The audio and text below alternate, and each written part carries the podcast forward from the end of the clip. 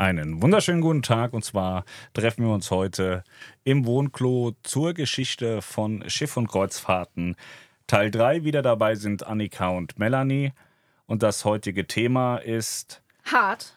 ähm, ich weiß es gar nicht so genau. Also eine Insolvenz folgt auf die andere. Irgendwann gewinnt man seine Firma zurück und der AIDA-Krieg wird auch noch beendet. Also ich glaube, da ist genug Stoff, Zündstoff äh, für viel Liebe und Drama. Genau, auch von mir, Annika hier. Willkommen aus dem Wohnklo heute zum Teil 3, wenn eine Insolvenz die Existenz bedroht. Ja, auch von mir. Äh, herzlich willkommen zurück. Schön, dass ihr wieder da seid. Ich bin's, eure Melanie.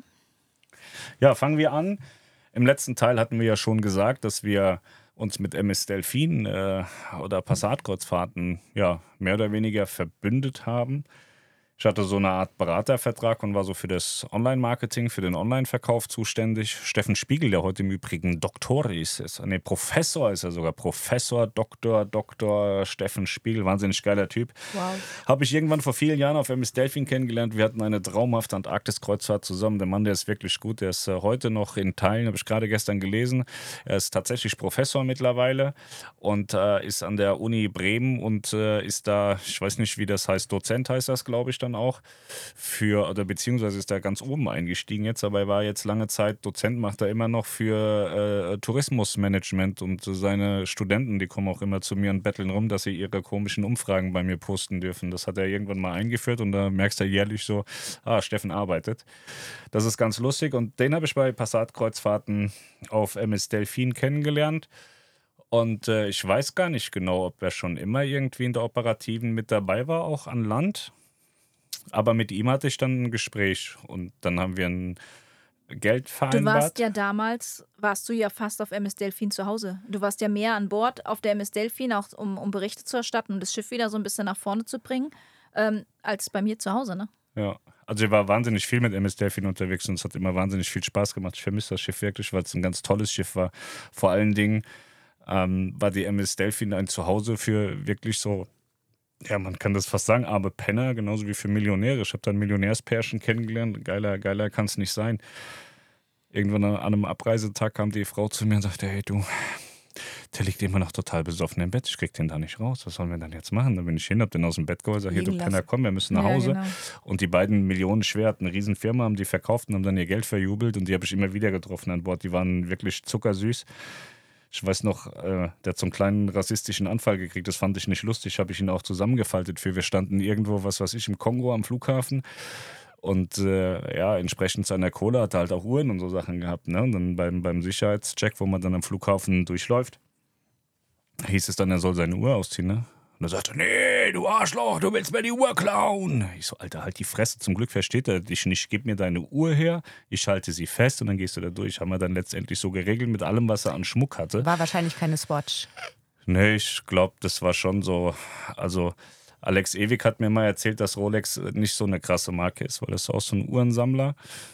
Und da hat er mir eine sehr teure Uhrenmarke genannt und ich glaube, der hatte damals auch eine sehr teure. Also eher so im 50, 60, 70.000 Euro Bereich, nicht so 5 bis 10. Also, weil ich hatte mal zu Alex gesagt, ich würde mir gerne so eine Uhr kaufen von Breitling. Und dann sagt er, ja, das ist okay, aber ist jetzt nicht so richtig krass Luxus. Sag ich, okay, aber die kostet auch schon 8000 Euro. Sagt er, ja, das ist aber halt, das ist nicht so krasser Luxus. Und der Kerl damals, der hatte eine sehr, sehr teure Uhr und so ging das dann mit seinem ganzen Schmuck weiter und der hat da rumgeschrien wie ein Geistesgestörter, wo ich dachte, Junge, du bringst mich um, Alter. Und dich und deine Alte noch mit dazu. Eigentlich müssten wir über die MS Delfin, so, so in Erinnerung schwelgend MS Delfin, mal so ein komplett eigenes Podcast-Thema machen, was Ja. wir dafür Geschichten erzählen können. Guck mal, unsere Kinder, die waren so oft auf MS Delfin, weil wir halt auch so eng dann mit denen waren. Anatoli, der Babysitter, das war so Anatoli geil. auch ey, das wahnsinnig war, Der war der Typ. Barkeeper. Ne, und das war so ein, so ein Ukrainer, so, so ein richtiger Typ. Und der Anatoli war geil und nett und cool, aber auch nicht der fleißigste, würde ich jetzt mal so aus meiner Sicht sagen. Der ist heute und, bei meinem Schiff unterwegs zum und das Beispiel. war voll lustig, das müssen wir jetzt erzählen, weil der saß dann auch mal mit Leon und Julian an der Bar und die waren damals so drei, vier, fünf, so in dem Alter sechs, ne? Also viel älter waren die da damals nicht und die haben halt auch eine echt lange Zeit re regelmäßig auf MS Delfin verbracht. Und dann hat er dann irgendwann gesagt, komm Leon, wir machen ein Spiel. Und dann hat er dem Erdnüsse gegeben und dem beigebracht, wie er an den Tischen von den Gästen die Erdnüsse in die Gläser werfen kann und so. Und äh, also Die, die haben dann, die, die haben dann an der Theke gestanden und haben dann mit Bierdeckeln geworfen und der Anatoly immer, machst du das nicht, böse. Mhm, Pascal bringt ja auch den Töchtern von unseren Mitarbeiterinnen bei, wie man mit Essen schmeißt. Ja, ja. Essen, ja, weil Anatoli hat uns das beigebracht, dass man mit er Essen wirft. Ja, das ist wie, das müssen wir, das sind Traditionen, die muss man weitergeben. Da müssen ne? wir müssen tatsächlich mal eine MS Delfin Folge machen und was ich heute dramatisch finde, ist der Ukraine-Krieg, weil durch ja. MS Delfin habe ich so so viele Ukrainer kennengelernt. Da gab es damals die Crewing-Agentur, die hat Robert Stöger gemacht, die äh, hat er mit seiner damaligen Frau gemacht, auch Ukrainerin aus Odessa und dann hatten sie in Odessa eben so eine Crewing-Agentur und äh, ich glaube, es gab äh, vielleicht zwei Crewmitglieder an Bord von MS Delfin, die irgendwie nicht aus der Region Odessa kamen. Ne? Also es war ein komplett ukrainisch geführtes Schiff und es war wahnsinnig geil. Die Kapitäne wirklich vom, vom Fachwissen her brutalst gut. Igor Gaba und Vorobjov damals. Und was, was ich die, die allergeilste Bedienung, das war mit Abstand auch, äh, muss, ich, äh, muss man sagen, war auch die hässlichste, ne? aber die war so eine Frau, so, so wie so ein Baum. Ne? Und dann kam die so an und schlägt dir so volle Kanne das Bierglas auf den Tisch. Bitte, guter Durst. Das war gottesgleich. Ja. Das war richtig gut. Das hat echt Spaß gemacht. MS Delfin ist, ist absolut ein Thema für sich. Und es war ein echtes Zuhause. Also wirklich. Auch die Leute, die dort waren, egal auf welcher Reise du warst, du hast immer dieselben Leute getroffen. Wenn du zehnmal im Jahr auf MS Delfin warst, hast du zehnmal im Jahr immer dieselben Leute getroffen. Ich glaube, da gab es Leute, die, die waren da einfach ihr ganzes Leben an, an Bord. Also jetzt nicht Crew, sondern Gäste. Ich mhm. weiß noch, meine, meine beste Freundin Hannelore damals, ich habe sie geliebt, ne?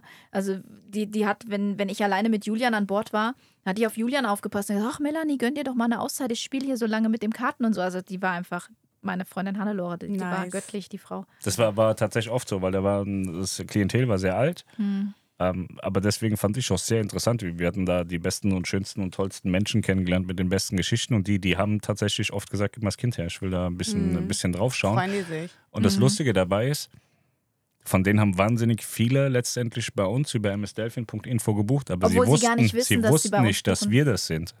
So, der eine oder andere hat es irgendwann gecheckt sagt, ich habe doch bei dir gebucht. Mhm. Ja. Ich weiß noch, ich saß im Flieger neben einer Frau, äh, die ich auch schon auf zwei, drei Reisen oder so vorher kennengelernt hatte. Und die saß im Flieger neben mir. Wir waren auf dem Weg nach Lissabon und ähm, dann haben wir uns unterhalten und ich habe ihr erzählt, ach ja, und mein Mann und tralala und hier und da und jetzt fliege ich mit dem Kind dahin. Und dann sagt die zu mir auf einmal, du sag mal, bist du die Melanie? Und dann sage ich, ja, wieso?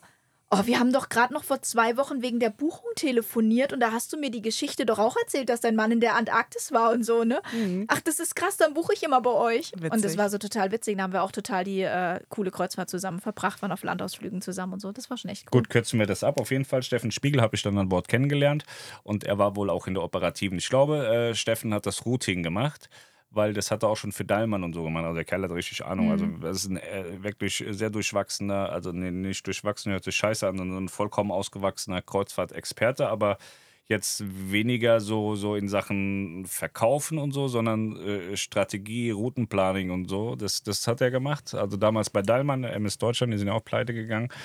Die gibt es nicht mehr. Und dann hat er das, glaube ich, auch schon bei Transocean gemacht äh, mit der MSA Store. Und äh, heute macht er das eben für, äh, also für Phoenix Reisen ist er als Kreuzfahrtdirektor unterwegs. Aber ich kann mir sehr gut vorstellen, dass er da auch ob, unterstützend im Routing mit dabei ist.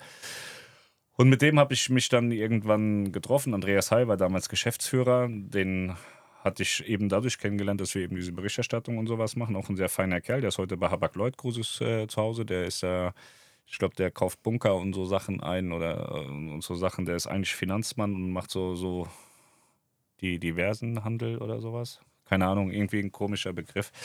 Auf jeden Fall, Andreas war Geschäftsführer, mit dem verstand ich mich ganz gut und Steffen Spiegel hat dann eben da dieses, äh, diese Operation gemacht und dann kam ich eben dazu und äh, habe mich da eben um das Online-Marketing und den Online-Vertrieb gekümmert und das war sehr, sehr erfolgreich. Wir haben das sehr, sehr stark und sehr, sehr gut verkauft, haben dann immer auch tolle Live-Berichterstattung gemacht und ähm, dadurch äh, hatten wir wahnsinnigen Erfolg. Wir haben mit, mit vielen Webseiten so rumgedealt, ne? ms-delfin.info, ms-astor.info haben also das gleiche auch für die MS Astor bei Transocean gemacht.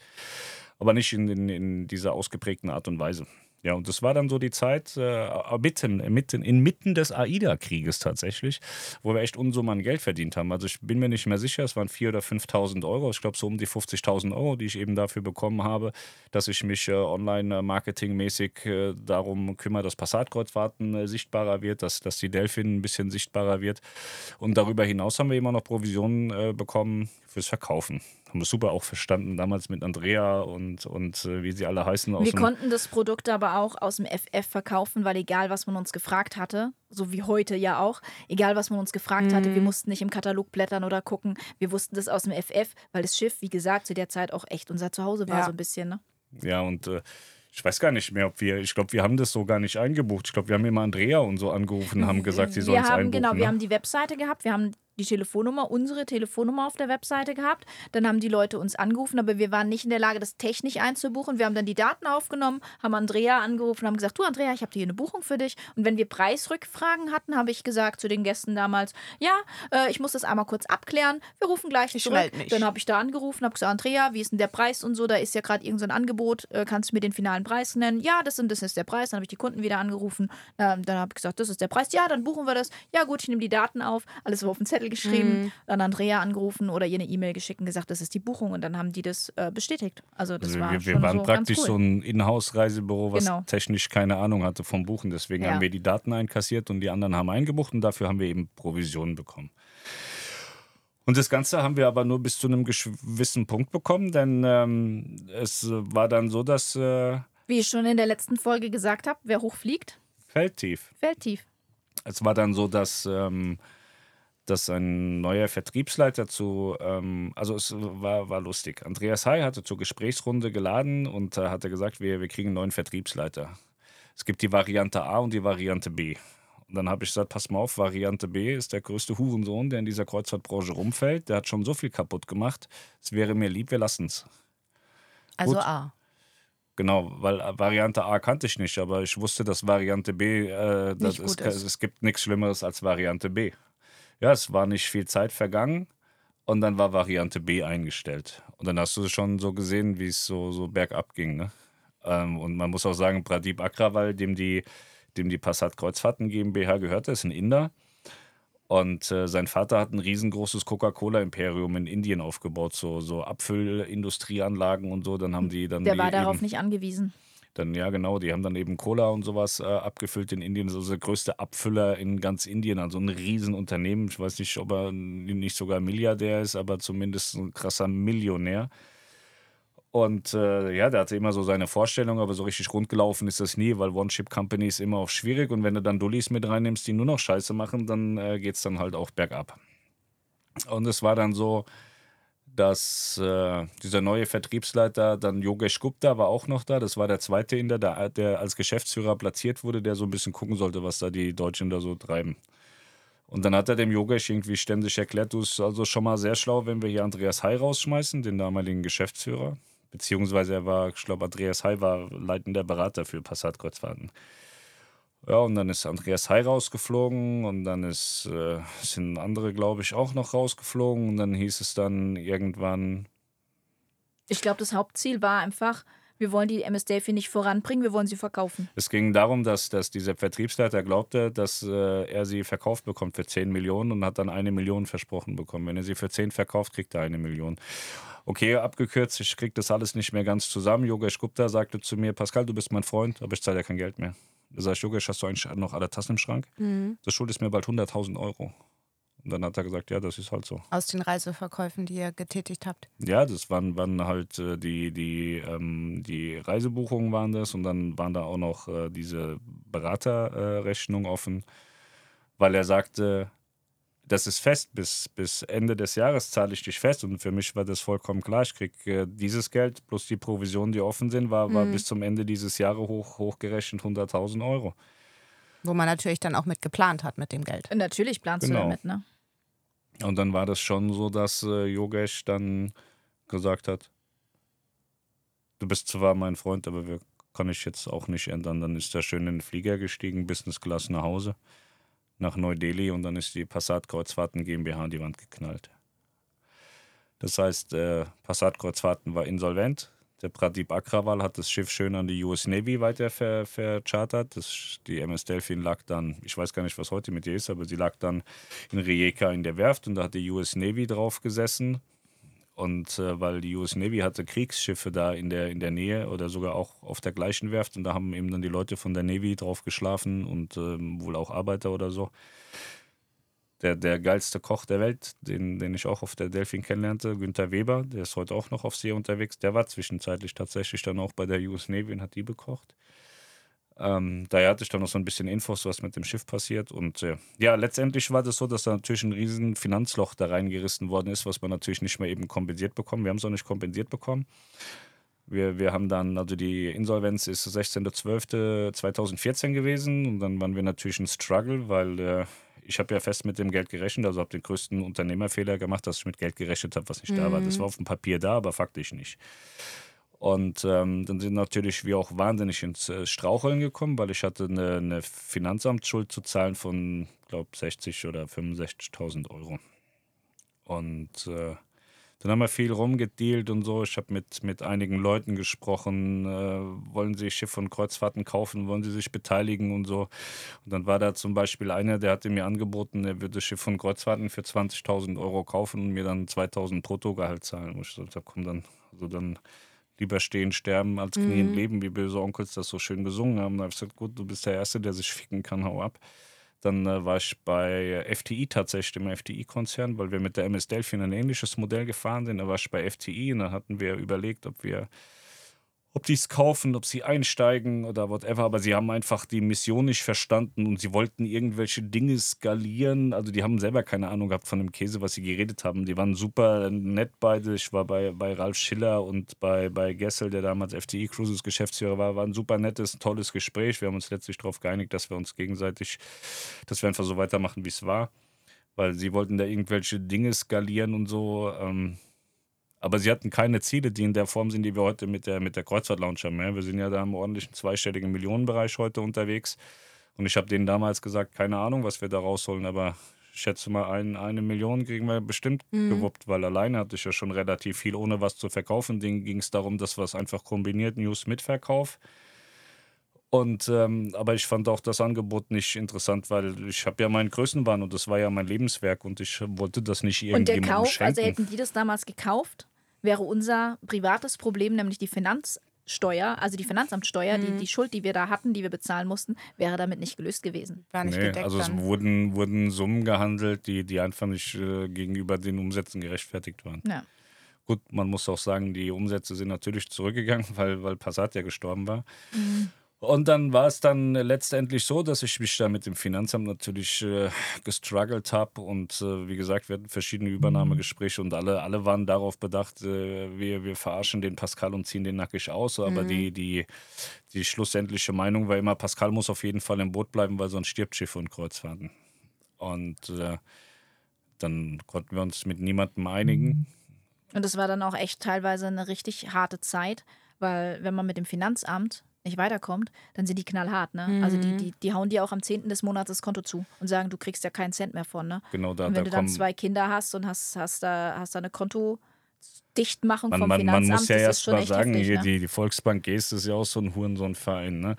der, der Typ ist leider Gottes nicht mehr da, weil sonst wäre ich jetzt mit dem Ram einfach auch mal über den drüber gefahren der Weiner, der hat sich für ganz schlau gehalten ne, und hat dann angefangen, meine Privatgelder mit den Firmengeldern zu vermischen. Ne, und dann war das Firmenkonto irgendwie 1000 Euro im Minus und ich habe gesagt, nächste Woche, da kommen 4000 mhm. Euro rein, lass das mal bitte stehen. Ja. Und dann hat er mir dann kurz vom Wochenende mein Privatkonto leer gemacht, dass ich nicht mehr einkaufen gehen konnte und so Sachen. Und es war ihm vollkommen egal. Er war, meinte, es steht so in den AGB und dann sag ich, was bist du für ein verschissener Spast? Was mir scheißegal, was in den AGB steht, was gebe ich jetzt meinen Kindern zu essen? Deswegen den großen Tipp, ähm, habe niemals dein Geschäftskonto auf derselben Bank wie dein Privatkonto. Genau, und habe immer ein bisschen Geld ein zu Hause liegen. Mhm. Und äh, ja, auf jeden Fall, wenn das Struggle dann eben mit dem Finanzamt, da war die gute Frau Marion, sie, sie ähm, ich glaube, es geht auf dem Finanzamt oftmals so, weil es ging vielen Unternehmern zu der Zeit im Landkreis Stade so, dass es darum ging, wer, wer macht die Akte zuerst zu, der, der kriegt irgendwie einen äh, schönen einen auf den Arsch geklatscht vom Chef äh, und darf dem dann einen lutschen. Also keine Ahnung, was, was die Mission da war.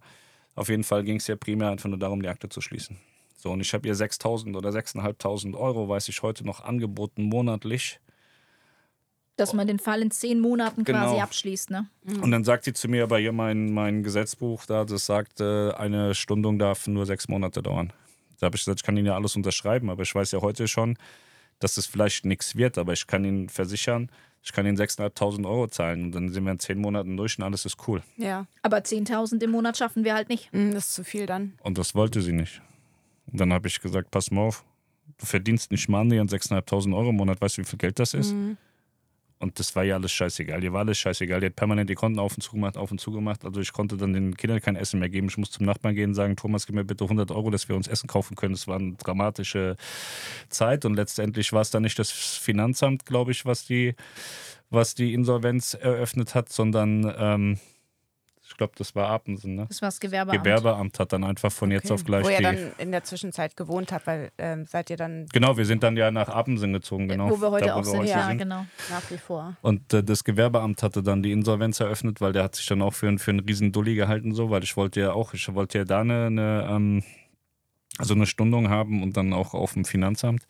Wollten sie aber dann auch beide nicht. Und dann hat der das eröffnet und dann ist, ist, ist da schon eine Welt für mich zusammengebrochen. Da hatte ich auch psychisch echt äh, hart Genau. mit zu kämpfen und habe dann wirklich auch mit jedem, wo ich Kontakt habe, den Kontakt eingestellt und äh, habe einfach nur noch den ganzen Tag weitergearbeitet und geackert und auf jeden Fall, die haben die Insolvenz eröffnet, also war es dann erstmal so, alles was du hast, hast du nicht mehr. So Also je, aus der Insolvenz von Passat-Kreuzfahrten wurde quasi auch äh, ja, unsere eigene Insolvenz. Die ne? Privatinsolvenz von mir und dann, dann ist es so, wenn du in die Insolvenz gehst, dann wird dann geguckt, was hast du und danach hast du halt nichts mehr so.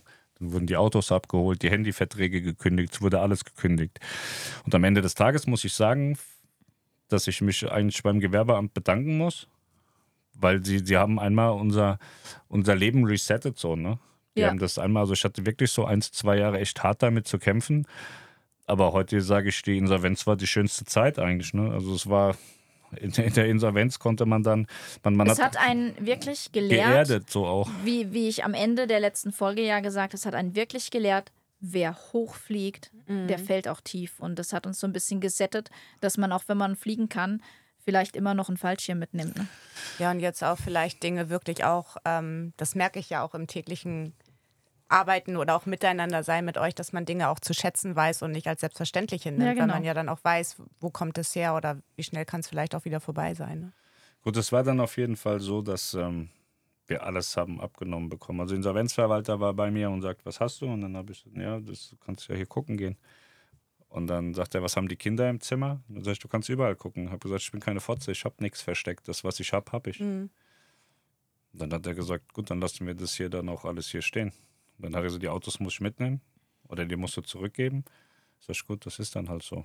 Und äh, ja, ich hatte Melanie so einen VW Beetle gekauft, kann sie ja mal die Geschichte davon erzählen. War auch- Ja, aber bevor ich die Geschichte erzähle, kommt ja eigentlich auch. Achso, da kommt ja noch viel mehr, ne? ja, genau. Okay. Sonst greifen wir wieder vorne weg und das ist schade, weil Auf jeden Das Fall ist die. natürlich, wenn man so eine Geschichte erzählt und da in den Emotionen sind und das hängt so viel zusammen, deswegen kommen wir manchmal ein bisschen durcheinander, ähm, weil so viel einfach passiert ist, so wahnsinnig viel und ähm, ja, eigentlich müsste man jetzt erzählen, eine sehr emotionale Geschichte von mir, aber um diese erzählen zu können, ohne wieder zu, zu leaken, das, was jetzt passiert, muss wieder was anderes vorne weggenommen werden, was gleichzeitig zu der Zeit eben auch passiert ist. Okay, auf jeden Fall der Insolvenzverwalter, der war dann bei mir zu Hause und sagt dann, ja, du musst auch arbeiten gehen, ne? weil du musst ja da äh, Geld in die Insolvenzmasse zahlen. Und dann habe ich gesagt, ja, pass mal auf, ich habe ja eigentlich so ein sehr ertragreiches Unternehmen so und äh, ich könnte mich ja anstellen lassen und das so weitermachen. Und dann sagt er, ja, das ist auch total egal, mach's doch. Dann hatten wir also jemanden, der Dass du dich bei Schiff und Kreuzfahrten dann anstellen lässt? Genau, ich war also nicht mehr, also ich war nach wie vor der Chef und der Entscheider von, von Schiff und Kreuzfahrten und habe klar den Takt vorgegeben. Die Problematik war der, der, der uns eigentlich unterstützen wollte. Der hat es eigentlich als gute Neben, Nebeneinnahme gesehen. Ne? Der hat gedacht, das ist schon cool, wenn ich da jetzt auch Geld kriege fürs Nix-Tun und so. Und hat gemeint, er wäre ein ganz großer SEO-Spezialist und so. Und so ein bisschen was haben wir auch gemacht, aber vorwärts gekommen sind wir dadurch überhaupt nicht. Das hat überhaupt nichts gebracht. Also wir waren auf demselben Level wie vorher und se- seine große Expertise, für die er dann auch äh, irgendwie Geld genommen hat, die gab es nicht. Und dann hat er ja erklärt, dass äh, er Steuern zahlen muss, äh, obwohl wir gar keine Gewinne haben. Und dann sage ich, pass mal auf, jeder scheiß Cent, den Schiff und Kreuzfahrten einnimmt, nimmt er wegen mir ein, wegen meinen Kontakten, wegen meinen Deals, die ich draußen vor der Tür mache. Ich weiß sehr wohl, wie viel Geld reinkommt und wie viel Geld rausgeht. Und das Unternehmen ist sehr ertragreich. Und da sagt er, nee, wir machen Minus und dafür muss er Steuern zahlen. Ich habe gesagt, komm, geh nach Hause, verarsch deine Mutter. Dann äh, habe ich ihn, weiß gar nicht, war auch viel Glück wahrscheinlich im Spiel. Auf jeden Fall hat es dann ein anderer Dulli übernommen. Der hatte mich nur ein bisschen beschissen. Der hat mir nur irgendwie, also der hat dem Unternehmen nur 10.000 Euro geklaut, während der andere viel mehr geklaut hat.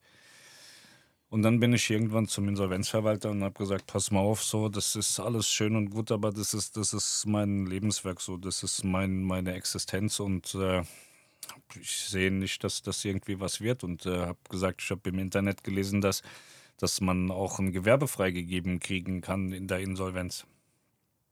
Und dann sagt er, ja, sag ich, cool, dann hätte ich das jetzt gern, bitte. Nehme ich einmal zum Mitnehmen, bitte. Ja. Wobei man jetzt auch sagen muss, du bist jetzt schon im Jahr 2019. Achso, da sind wir weit entfernt jetzt schon. Ja, wir sind jetzt schon im Jahr 2019, aber das ist ja auch okay. Jetzt wisst ihr, dass äh, man auch in der Insolvenz seine Selbstständigkeit wieder freigegeben bekommen kann. Also aber das- wir haben ja noch was aus der letzten Folge aufzuklären. Aber warte kurz, also ich will das kurz erklären, damit man das versteht. Also nur weil man insolvent ist, heißt das nicht, dass man nicht selbstständig Ja. sein darf.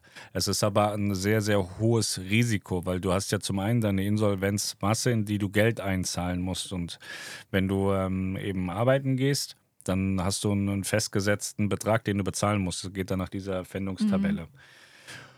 Und da ich ja vorher angestellt war, zu einem Hungerlohn tatsächlich, also wir sind mit Ach und Krach durchgekommen. Also jeder hatte was zu essen und das war's und die Miete war bezahlt. Und ähm, wenn man dann eine Selbstständigkeit eröffnet, muss man mindestens das Gleiche dem Insolvenzverwalter in die Insolvenzmasse zahlen, als wäre man weiterhin angestellt. Also aufgrund deiner Qualifikation angestellt und dieses Geld musst du bezahlen. Okay. So, und da ich Lohnsteuerklasse 3 hatte und so, habe ich während meiner Insolvenz bei dem Hungergehalt, äh, ich glaube, 60 Euro bezahlt.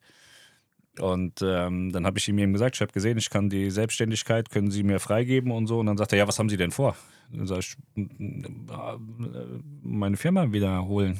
Dann sagt er, ja, dann macht das doch so eine tolle Idee. Warum kommst du jetzt auf die Idee? Ich mir aufdenke, Alter. was- Also, der, so ein Insolvenzverwalter ist nicht dein Freund. Er war aber auch nicht mein Feind. Er war ein ganz neutraler Typ. Und wenn man mit, also er hat auch erst mal gesagt, ähm, was die Pfändungstabelle betrifft, sie haben eine Frau und haben zwei Kinder und ihnen, sie sind nicht beiden Kindern äh, unterhaltspflichtig, weil die Frau, die leistet Naturalunterhalt. Das heißt, erstmal, ich musste mehr bezahlen, als eigentlich äh, richtig war. Also er hat mir vor Gericht erstmal, hat mich dann vor Gericht verklagt. Das macht man dann so, das gehört also dazu. Also ich weiß nicht, ob das verklagt ist, aber er ist vor Gericht gegangen, hat gesagt, pass auf, der Webner hat zwar zwei Kinder, aber die Alte, die kann hier Naturalunterhalt leisten. Streich dir mal eine Person, dass der mehr bezahlen muss. Sowas hat er auch gemacht, aber er war zu mir eigentlich immer nett und fair, also war, war okay für mich. Und ähm, dann habe ich halt gesagt, ja, ich würde das Geld gern freigeschaltet bekommen. Sagt er, ja, können wir machen, aber denk dran, du musst mir mindestens dieses Geld zahlen.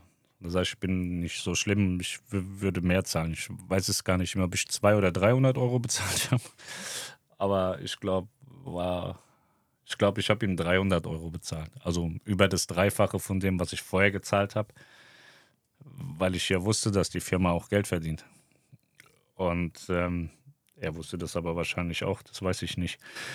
Auf jeden Fall ist es dann so, dass alles das, was du verdienst, in deiner, in, in, in deiner Unternehmung, Mhm. die du freigegeben bekommst, ist frei verfügbar.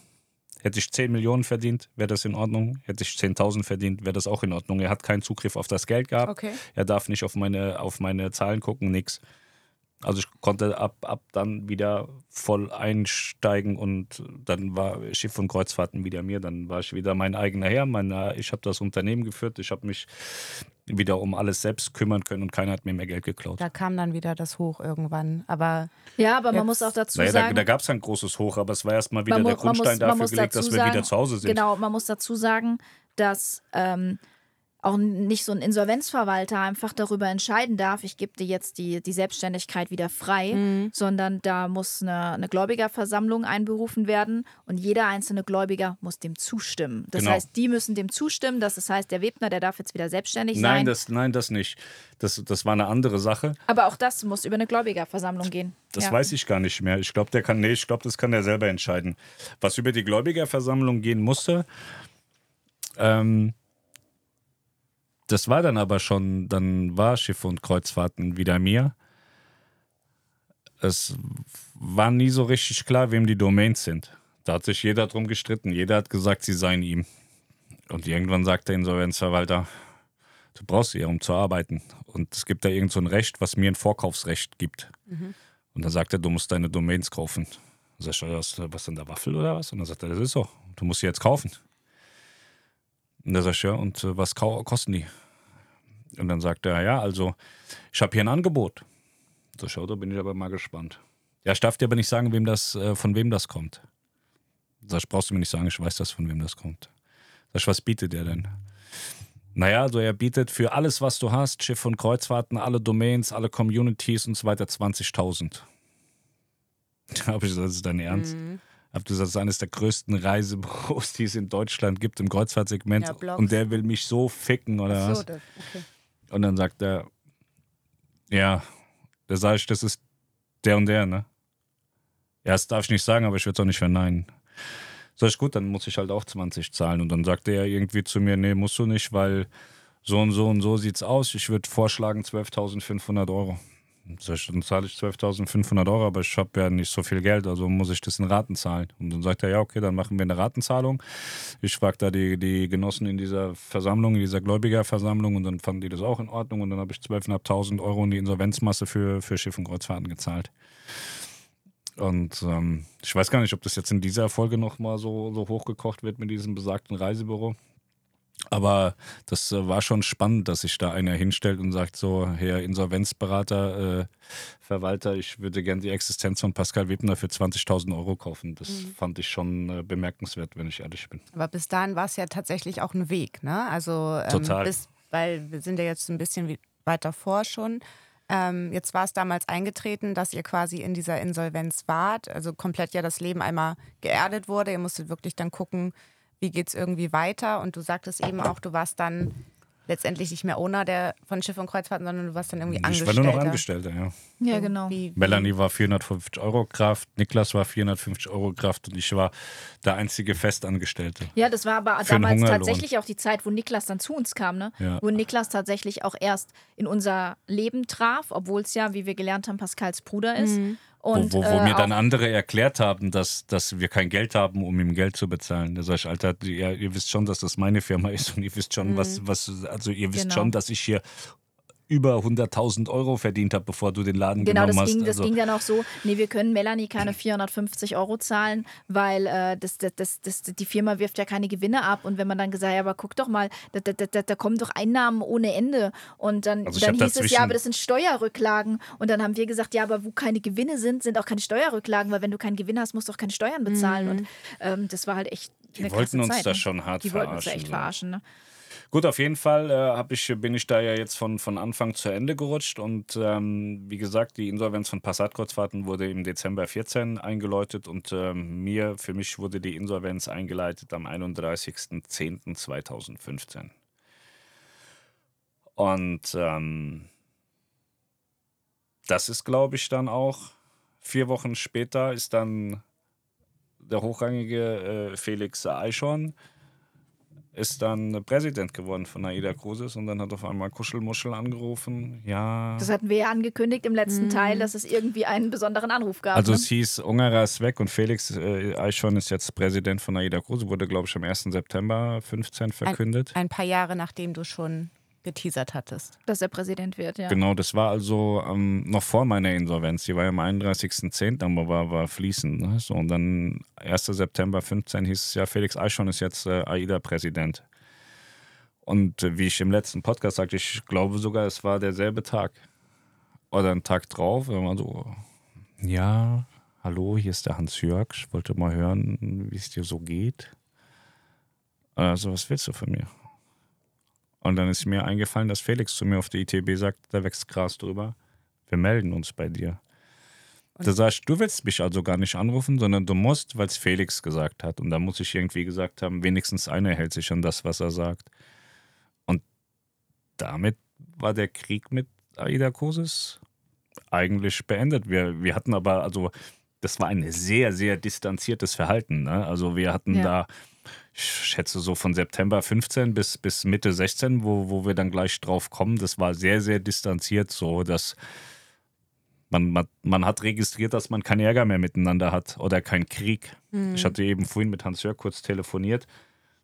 Ah, das weiß ich ja alles gar nicht mehr. Krieg hatten wir? Nee, also da kann ich mich überhaupt nicht dran erinnern. Also für mich war das der pure Krieg. Er sieht es ein bisschen anders, weil er halt auch in der. Er hat halt einfach drei Jahre nicht mit dir geredet. Ja, weil er halt einfach da in dieser Position war. Und ich kenne ja, ja, die Hintergründe intern nicht. Ich kann das aber auch schon mal teasern. Äh, Hans-Jörg hat da kein großes Interesse daran, das Thema nochmal frisch aufzurollen. So. Das haben wir ja gemacht.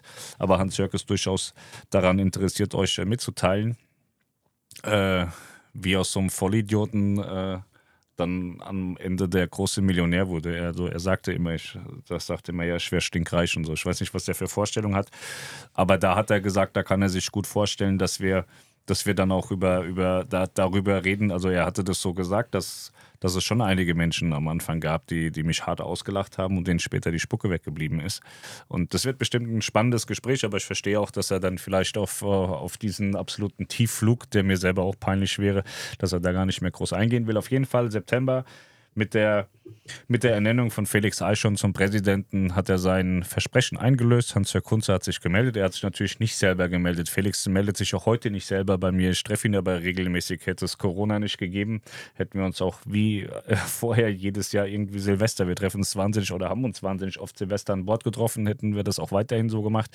Aber er ruft mich nicht an und ich rufe ihn nicht an. Aber wenn wir uns sehen, haben wir ganz tolle Gespräche und man kann sich einfach auf sein Wort verlassen. Ja, auf jeden Fall haben wir damals dann, äh, du hast ja gerade gesagt, es war dann die große Liebe war noch nicht zurück. Äh, das war noch relativ distanziert. Also wir, wir haben dann halt wieder Pressemitteilungen und sowas wir, erhalten. Wir wurden behandelt wie, wie, wie ein entferntes Tagesblatt, ja, genau. was man halt, man was, was man halt mitnimmt. So. Man, man will es nicht, aber man tut es so. Man nähert sich vorsichtig. Man nähert sich vorsichtig an. Und dann äh, war irgendwann so ein, so, ein, so ein Anruf auch gekommen, auch wieder von Hans-Jörg, wo es dann hieß, du Pascal, äh, du weißt, zufällig, du weißt es ja, wir stellen demnächst ein neues Schiff in Dienst.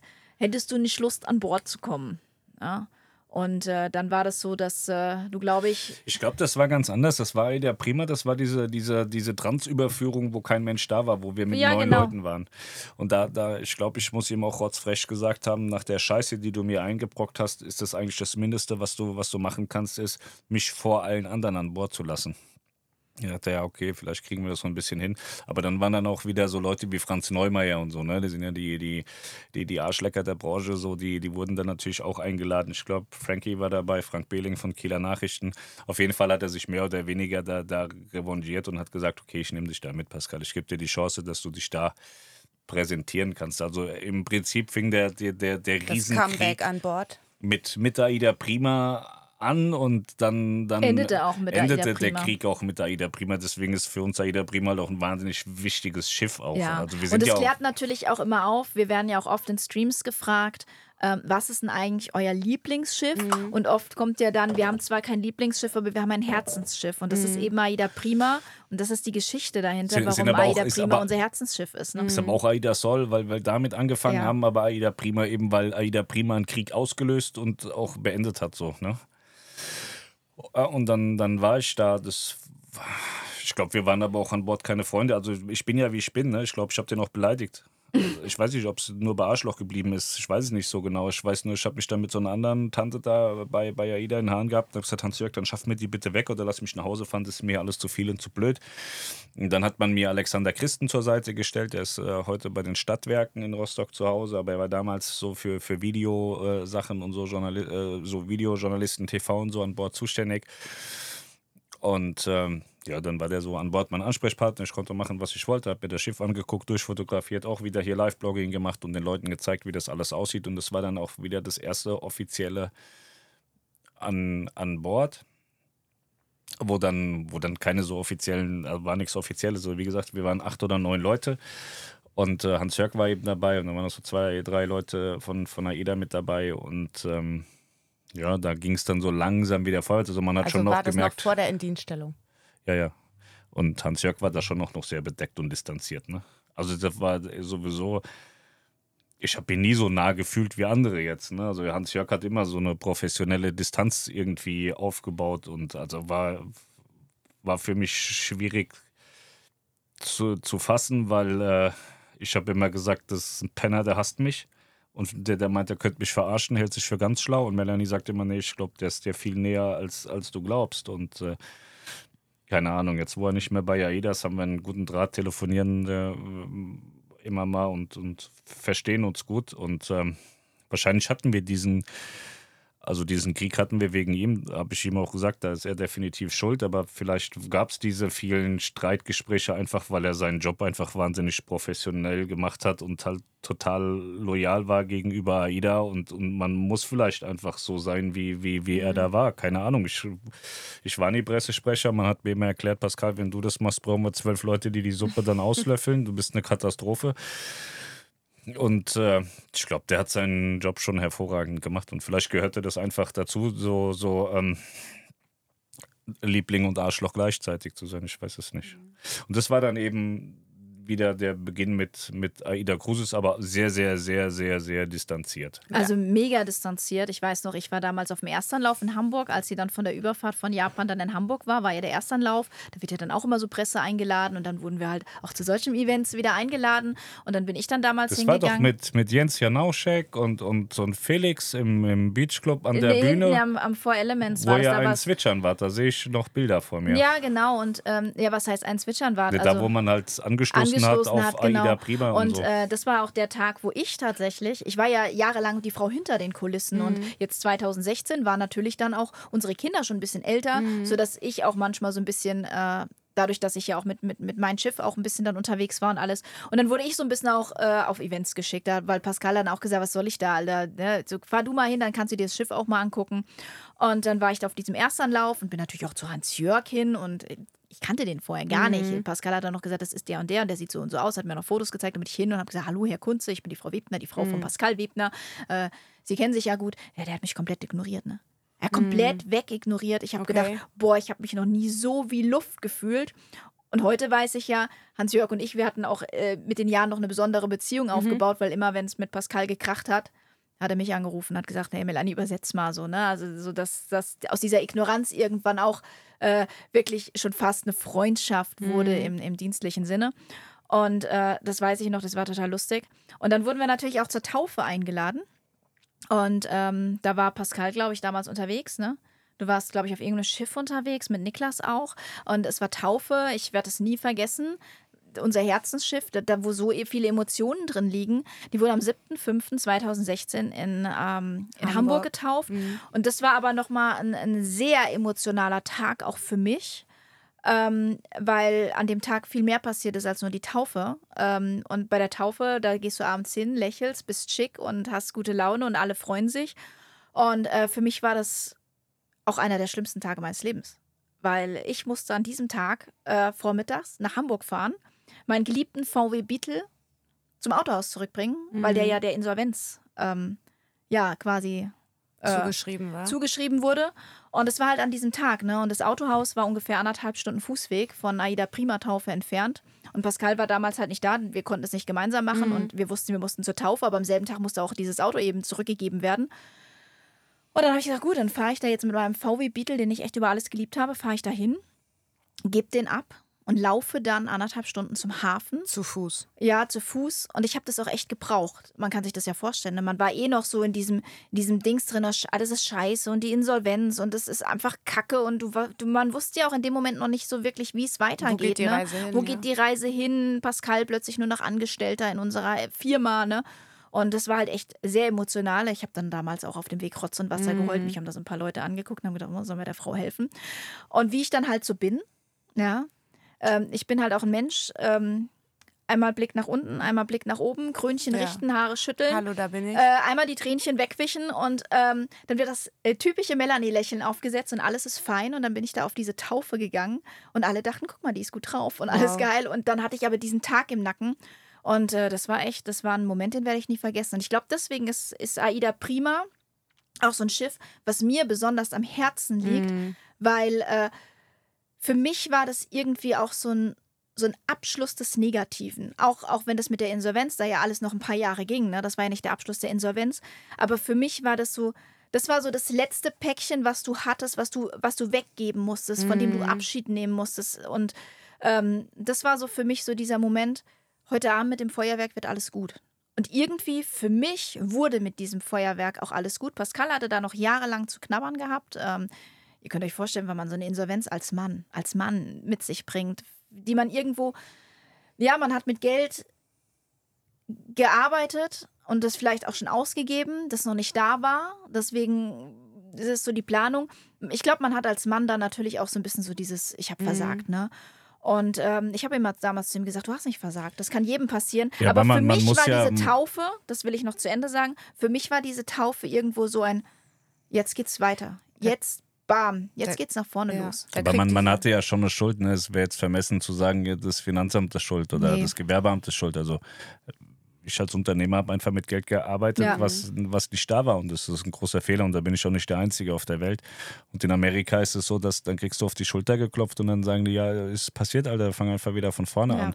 Und in, in, in Deutschland bist du dann der Versager, der, der dann, äh, wo jeder drauf zeigt. Und es ist ja auch heute noch so, dass, dass Leute heute noch rumlaufen und äh, immer im Zusammenhang mit, mit Pascal Webler sagen, ja, insolvent, der ist insolvent, der Penner, der, der hat keine Kohle und so. Also heute auch bei der Kreuzfahrt-Lounge wird ja permanent, ruft da immer einer durch, durchs ganze Internet, ja, aber der Pascal ist insolvent, da musst du aufpassen. Also da sind schon viele, die damit, damit Auch hausieren arbeiten gehen, ne? und, und kokettieren und unbedingt wollen, dass es jeder weiß. Und ich habe ja damit auch kein Problem. Mittlerweile hast du damit kein Problem mehr. Mi- Mittlerweile, ja, weil ich irgendwann gesagt habe, okay, wenn, wenn, wenn der Typ jetzt den ganzen Tag da in der Reisebüroszene rumläuft, äh, um mich da zu diskreditieren und schlecht zu machen, muss ich das selber erzählen. Deswegen, ich hatte es auch irgendwann mal im Livestream erzählt, aber ich weiß nicht, ob der noch online ist. Und ähm, deswegen dann auch äh, mal die gesamte Geschichte, wer, wer ist denn Pascal Webner, wo, wo kommt er her und wo, wo ist hingegangen? Und äh, das äh, spielt äh, heute, wie es heute diese Rolle spielt, mit diesem einen Vogel, der das jeden Tag aufs Neue erzählt und ständig erzählt und jedem erzählt, hatten wir natürlich auch während der Insolvenz äh, solche Dinge. Ich erinnere mich, dass äh, mir ein hochrangiger Kreuzfahrtmanager gesagt hat, du, ich habe heute Post bekommen, da steht drin, dass du insolvent bist und wir nicht mehr mit dir zusammenarbeiten dürfen, weil du würdest ja hier insolvent sein und du darfst ja kein Geld verdienen und so Sachen. Also da gab es Leute in der Branche, verschiedene, ich kann sie auch alle namentlich benennen, ähm, die, die damals dann exzessiv dafür sorgen wollten, dass Schiff und Kreuzfahrten stirbt. Das war mitunter eben diese eine Person, die, die dann mal eben gedacht hat, für 20.000 äh, mit dem Geld vom Papa kaufe ich jetzt mal die Existenz von Pascal auf. Oder der nächste, der gedacht hat, ah ja, ich mache aber viel krassere Videos und ich bin ja der viel, viel geilere Typ und so. Der ist dann in Hamburg rumgelaufen, weil er da auch wohnt und hat dann Zettel eingeworfen und so Geschichten. Da glaubst du nichts mehr. Also wir, wir, das war schon, schon bitterböse, wie, wie, wie hardcore asozial und unmenschlich und, und spastisch diese Menschen da draußen sind Ja. in der Branche. Also die Branche ist wirklich ein Haifischbecken voller Missgeburten. Das, das ist unfassbar, was, was uns während dieser Zeit alles noch äh, widerfahren Ja. ist, rund um diese Insolvenz. Jeder also jeder, äh, es äh, ging halt irgendwie rum und weiß auch nicht, wie, wie, wie sowas rauskommt, außer man erkundigt sich halt unter, unter Insolvenzbekanntmachungen, da kann man das nachlesen. Ihr- Wie gesagt, der in Hamburg, der hat es gewusst und auch der andere von dem Reisebüro und dann, dann, man liegt ja da schon auf dem Boden und dann, dann kommen die an wie so richtige äh, Assis und treten dir dann mit der Ferse aber noch voll in die Fresse und dann weiß ich nicht, ob, ob das noch irgendwie normal ist. Ich finde nicht. Ja, gerade weil du ja auch sagtest, eingehend schon, dass die, die Branche ist ja sehr klein und dann, wenn man dann auch noch einen Nacken kriegt, wenn es einem eh gerade wahrscheinlich nicht gut geht, wie wir ja auch gerade gehört haben, ähm, ist das nicht gerade kollegial. Ähm, Melanie, du hattest eben erzählt von der Situation mit der Taufe, ähm, dass du dein Beetle abgegeben hast und dann letztendlich dahin gelaufen bist. Mir kam gerade so im Kopf, es gibt doch diesen Spruch vom Regen in die Taufe. So kann man es Ähm, nennen, ja. Der kriegt gerade für mich eine ganz andere Bedeutung irgendwie. Und, ja, siehst du ähm, mal, wir, wir gestalten Begriffe neu, ja. Ja, und Mhm. ähm, du hast erzählt, mit dem Feuerwerk hast du für dich gedacht, Mensch, jetzt geht's wieder bergauf. Ja, irgendwie war das für mich so ein, so ein Abschluss. So, jetzt ist mein Beetle weg. Ich habe den echt geliebt, ne? Ich habe den echt geliebt. Ich war mal mit einer Praktikantin von uns. Das ist total lustig. Ganz andere Geschichte. Ich war mit der auf dem Flussschiff gewesen und ähm, da war so ein doofer DJ, ne? Und dann konnte man sich so, so, das war so ein Schlagerabend, dann konnte man sich Lieder wünschen, ne? Und dann war ich da mit ihr und die, die, die, die, die dumme Truller damals, die ist dann zu dem DJ hin und hat gesagt, äh, ja, ich möchte mir auch mal ein Lied wünschen. Und dann hat er gesagt, ja, was wünschst du dir denn? Und dann sagte sie, ja, ich wünsche mir das hier für meine Chefin, für die Melanie. Und, und dann sagte er, und das war halt davor noch, ne? Und dann sagte er, ja, was wünschst du dir denn für ein Lied? Und da sagt sie, ja, ich wünsche mir Unser Tag von Helene Fischer. Ein Lied, das ganz viele von Ja. Helene Fischer gar nicht kennen, aber es war mein absolutes Lieblingslied. Und dann sagte er, oh, das ist aber ein schönes Lied, das spielen wir. Aber vorher, Melanie, müssen wir jetzt von dir mal wissen, was, warum dieses Lied für dich so besonders ist. An wen du da denkst, mit, mit wem erlebst du diesen tollen Tag, von dem Helene Fischer singt. Und dann haben alle gedacht, jetzt kommt die Liebesgeschichte mm. mit meinem mhm. Mann. Und dann habe ich gesagt, das ist das Lied von meinem Auto und von mir.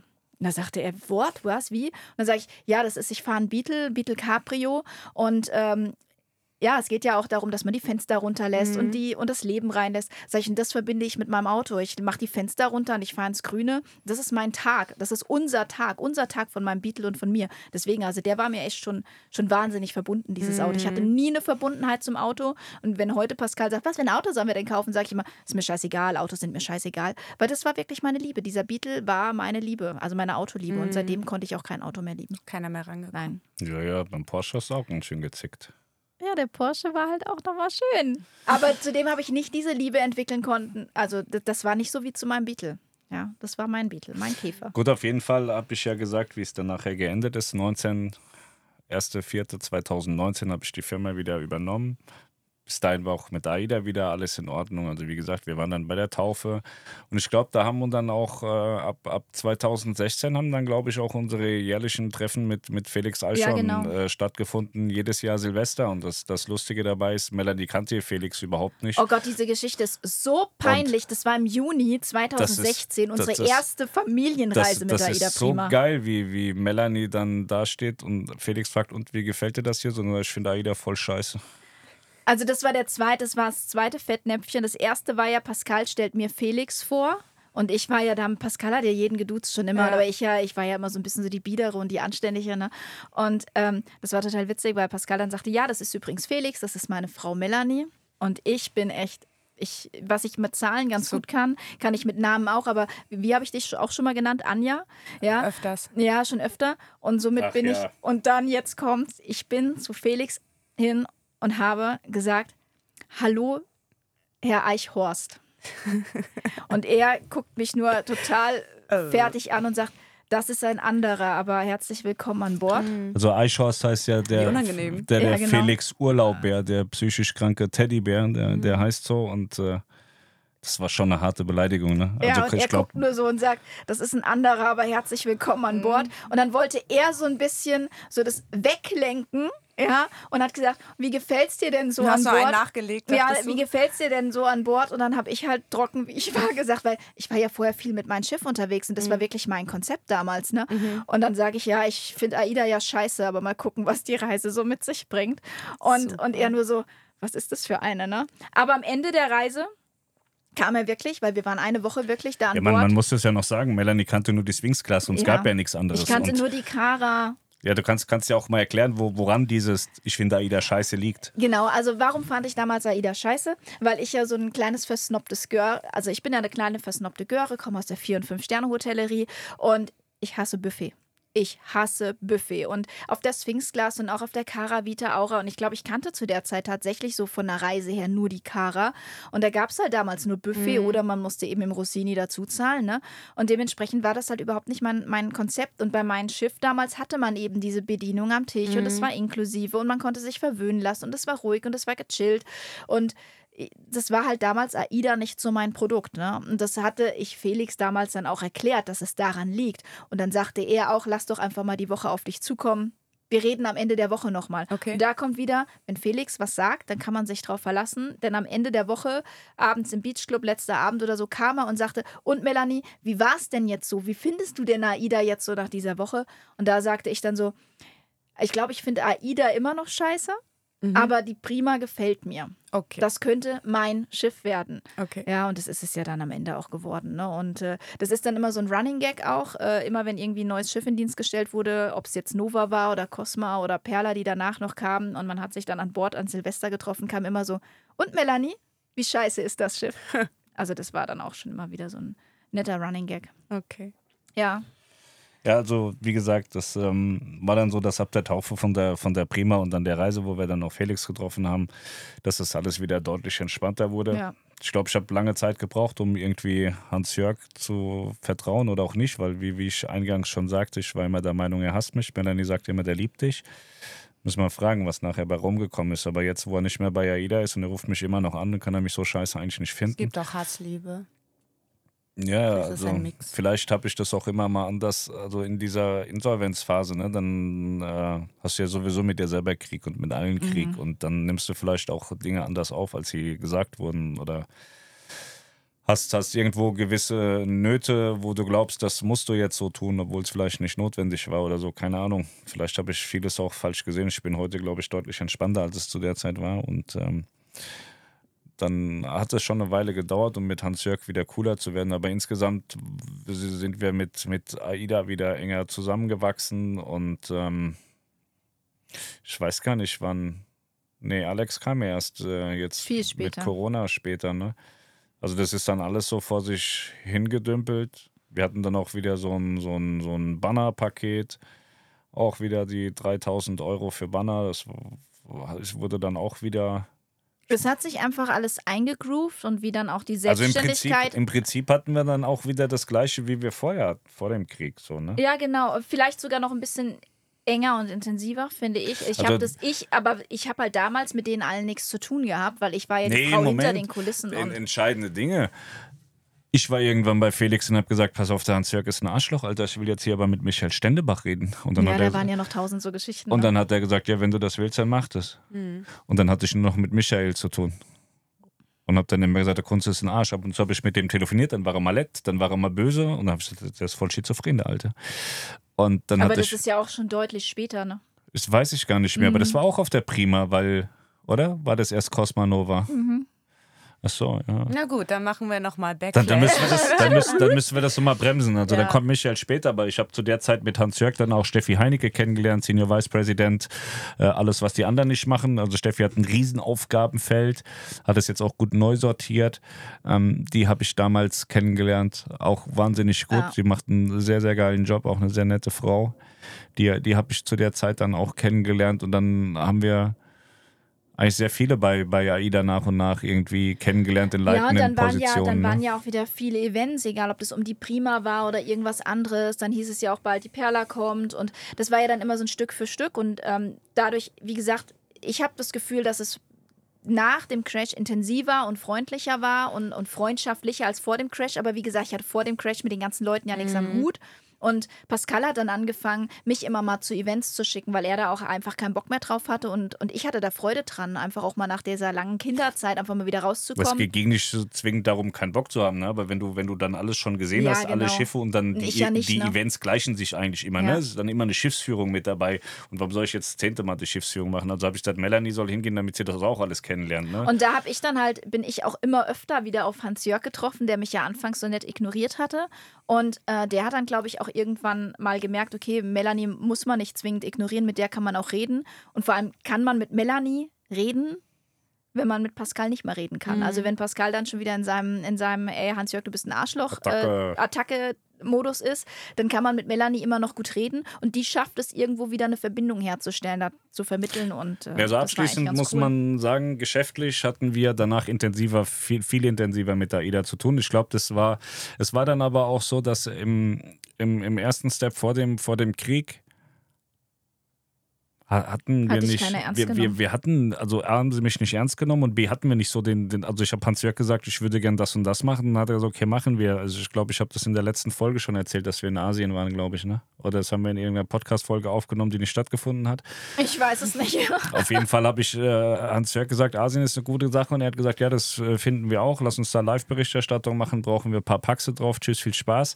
Sowas haben wir im Vorfeld gemacht, aber im, im Nachgang nach diesem Krieg wurde das viel intensiver. Wie gesagt, also wir haben dann Leute wie Felix und Steffi und so. Ähm, man, die, die haben uns auf einmal ernst genommen, kann man so ich sagen. glaube, ne? der also ich, Crash hat dazu geführt, dass man uns ernst also ich genommen hatte hat. ja mit, mit, wie gesagt, ich habe mit Felix oder Hardy Puls und so und, und, und die Jungs hatte ich ja immer mal getroffen und da, da war Felix, wie ich sagte, noch gar kein Präsident. Der ist ja 13, ist er ähm, Vice President äh, Yield geworden, Yield Management und so. Und so zu der Zeit haben wir uns einmal im Jahr irgendwie auf einer Eröffnung von einem Schiff gesehen und, und haben ein bisschen geredet, aber belanglosen Käse, also eher mehr, mehr, mehr Scheiße gemacht als äh, sinnlos da. Also, also mehr, mehr, mehr Blödsinn als irgendwas Sinnvolles miteinander geredet, weil so im Nachgang, glaube ich, haben, haben die vielleicht auch so gedacht, okay, du Depp, du bist halt da, wir lachen dich kurz an und reden auch zwei Meter. Ähm, Aber heute sind das wirklich, also ich erinnere mich an mein letztes Gespräch mit Felix tief in der Nacht äh, in der, in der Japan Road auf äh, Aida Nova zuletzt, wo er gesagt hat, ich schicke dir jetzt eine Beraterrechnung, es reicht. Hatten wir ein wahnsinnig intensives und spannendes Gespräch, hat mich vollkommen zusammengefaltet, ob ich noch ganz klar bin, was ich seinen Mitarbeitern für Nachrichten schicke und dass, dass ich nicht, dass, dass ich mal lernen soll, Sachen, weil das ist meine große Schwäche auch. Pascal, beruhig dich erstmal, bevor du jede Sache gleich auf den Fußboden schmeißt. Schreib dir das auf, Beruhig überleg nochmal drüber und dann kommst du vorbei und zeigst, was dir aufgefallen ist. War eine ganz lustige Sache, die kann ich ja mal eben erzählen. Ich stand äh, total besoffen am Dönerladen auf der Nova um Viertel vor zwölf und um zwölf macht das Ding zu. Und da standen ganz viele.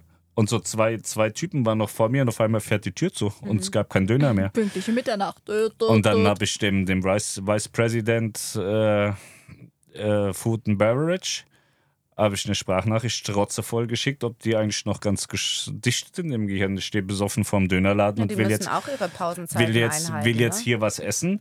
Und es kann doch nicht sein, dass wenn da Leute stehen, unabhängig ob ich das bin oder sonst wer. Ne? Also es war nicht so, dass ich Schluss machen, dann kommen ja immer mehr. also es war nicht so, dass ich knülle voll war und den angepöbelt habe, aber habe gesagt, dass das, das ist untragbar, dass du vor einem Restaurant stehst, die Leute sehen dich und da geht auf einmal die Tür zu und du kriegst nichts mehr zu essen. Eigentlich musst du es so machen wie in einer Supermarktkasse.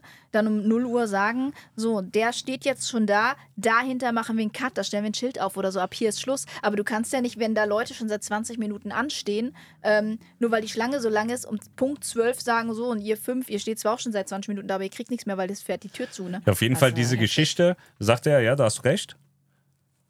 Aber es kann nicht sein, dass du danach zum 12 so Sprachnachrichten Mhm. schickst. Da sage ich, ja, aber der kann sie sich doch morgens erst anhören. Sagt der Pascal, nein, das kann nicht sein. Schreib dir sowas auf und dann, ähm, dann, dann kannst du das gesammelt dahin geben. Und das Mhm. ist auch vollkommen in Ordnung und ist auch wichtig und richtig, dass du das machst. Und auch inhaltlich ist das richtig. Aber hör auf, meine Mitarbeiter zu terrorisieren mitten in der Nacht. Ja. Wo ich mir gedacht habe, nö. Also Naja. das muss doch raus. Aber ich Ja. habe jetzt drüber nachgedacht und am Ende hat er recht. Irgendwie Ja, schon. total. Einmal kurz im Bauch Aber um so ein bisschen zurück äh, in die Bahn zu kommen, kann man sagen, ja. Und dann plötzlich war trotz der Insolvenz, also Pascal hat ja dann die Firma zurückgeholt, war die Welt plötzlich eigentlich wieder für uns mehr oder minder in Ordnung. Wir kamen dann mittlerweile damit zurecht und wir haben gemerkt, es geht weiter und es geht auch gut weiter. Also wir, wir haben festgestellt, dass es auch mit, mit äh, es war ja kein weniges Geld, weil als äh, ab, ab, äh, ab 2019 stand mir ja wieder die volle Kohle zur Verfügung. Also vorher haben wir gelernt, mit wenig Geld umzugehen und danach hatten wir dann wieder ausreichend Geld. Also es war nicht so, dass wir dann von irgendeiner Firma in irgendeiner Art und Weise abhängig waren, weil es genauso ist wie heute, dass wir diverse Standbeine haben, wo, wo Kohle herkommt und äh, Genau.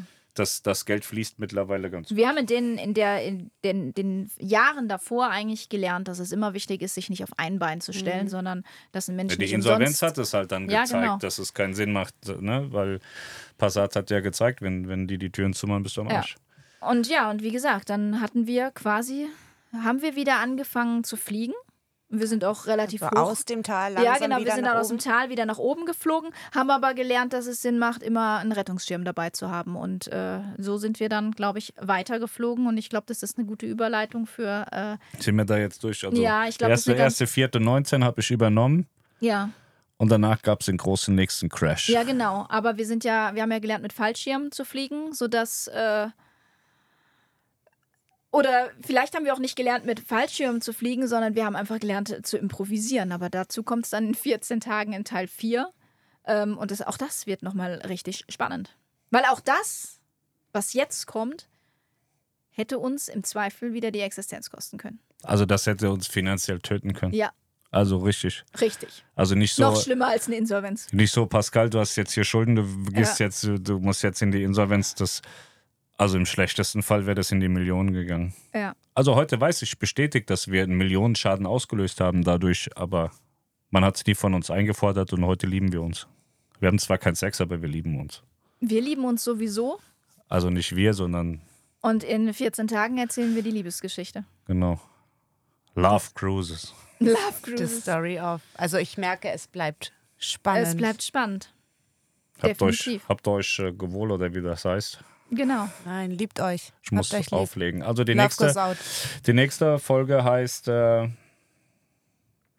Melanie, wie hieß das nochmal? Was hatten Die wir nächste geplant? Folge heißt, ähm, wie, ich habe dir keinen richtigen Namen gegeben, aber es wird irgendwie so wie aus einem Chaos und einem Gerichtsprozess immer anders kommt, als man denkt und improvisieren muss und dann plötzlich auch da eine Kreuzfahrt-Lounge Und ich war. glaube, das ist jetzt der Zeitpunkt dann auch langsam, wo du sagtest es gerade, die Kreuzfahrt-Lounge zum Leben erwacht. Ich glaube, in der nächsten, in der nächsten Serie erwacht die Kreuzfahrt-Lounge zum Leben. Aber, Anders als geplant. aber viel spannender ist ja der Weg dahin. Ja, genau. Viele denken, das, was heute ge gekommen ist, war der Plan. Und das stimmt überhaupt Es war nicht. halt gar nicht so geplant. Die Und das ist das Interessante an der Geschichte in Teil 4. also wir können ja teasern, es war eigentlich magisch geplant. Nein, wir teasern gar nichts. Die sollen einfach in Nee. 14 Tagen wieder einschalten. Richtig. Eigentlich hieß es Kreuzfahrt-Lounge bei. Ja, genau. Ja, und deswegen sagen wir jetzt Bye Und das ist nie geworden. Bye, bye. und bis Genau. zur nächsten Folge. Ciao. Bye bye, bis in zwei Wochen.